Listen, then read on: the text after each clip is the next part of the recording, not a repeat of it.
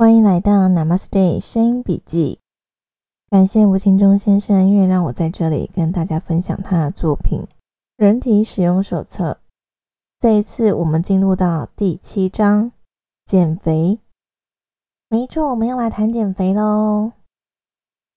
减肥，目前的医学观点，肥胖算不上是疾病，却是许多人共同的烦恼。因为这是两千零七年的书了，有些资讯可以再更新一下了。现在肥胖被当作是一种症，有听过肥胖症吗？也就是说，它已经是虽然不到病，可是是不能忽视的一种症状了。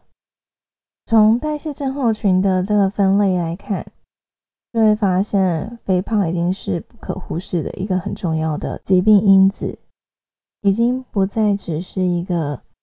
外表上的自我认同感的问题而已。市面上有许多减肥的方法，但却不是对每个人都有效。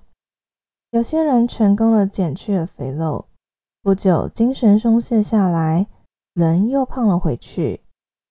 从这些现象看来，显然现代医学对肥胖的病理研究还没有真正理清楚。现代医学对肥胖的理解是：人体营养过剩的时候，身体会把多余的脂肪储存在皮下，于是就造成了肥胖。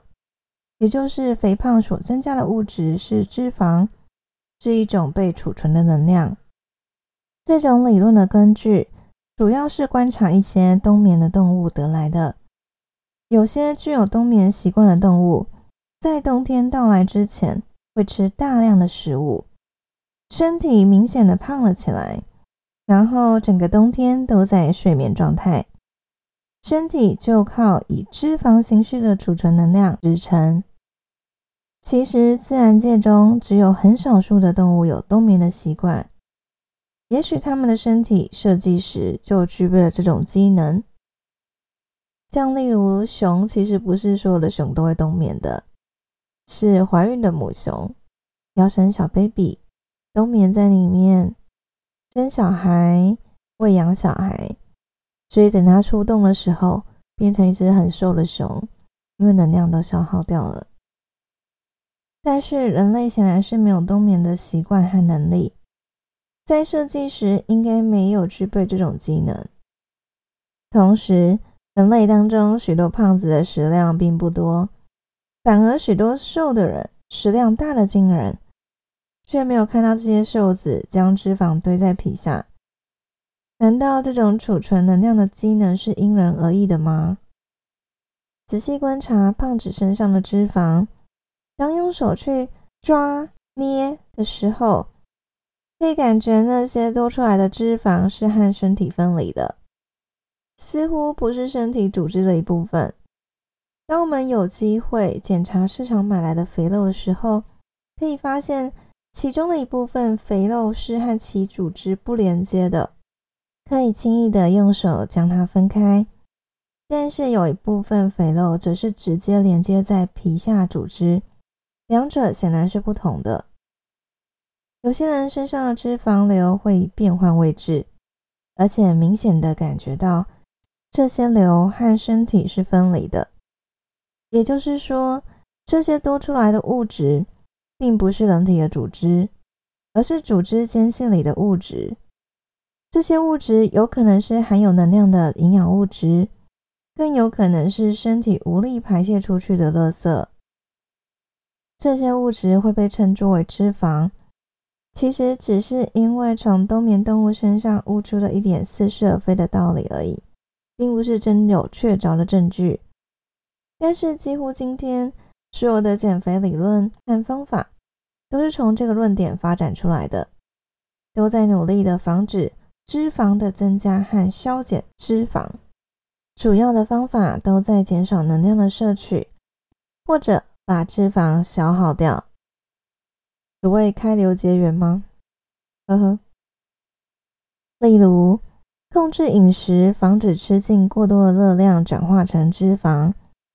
运动消耗脂肪能量，甚至手术直接抽取脂肪等等，都是从动物冬眠的理论所发展出来的方法。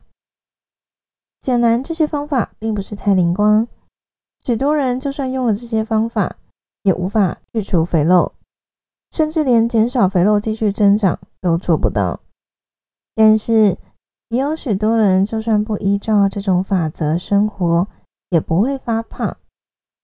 最大的讽刺是，西方医学最进步的美国，每年在减肥市场上花了无数的金钱，但是仍然无法遏阻肥胖人口的继续增长。